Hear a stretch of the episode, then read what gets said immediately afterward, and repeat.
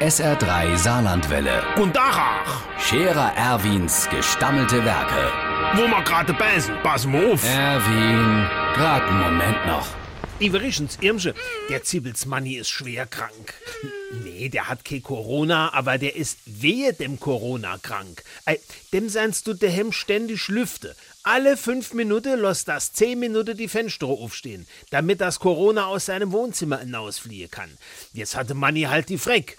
Dem trappt Matze Franzis neulich beim Lüfte ein Virus hinaus, dort vier aber äh, Amschel und zwei Drohne in hingefloh. Der braucht jetzt einen neuer Kronleuchter.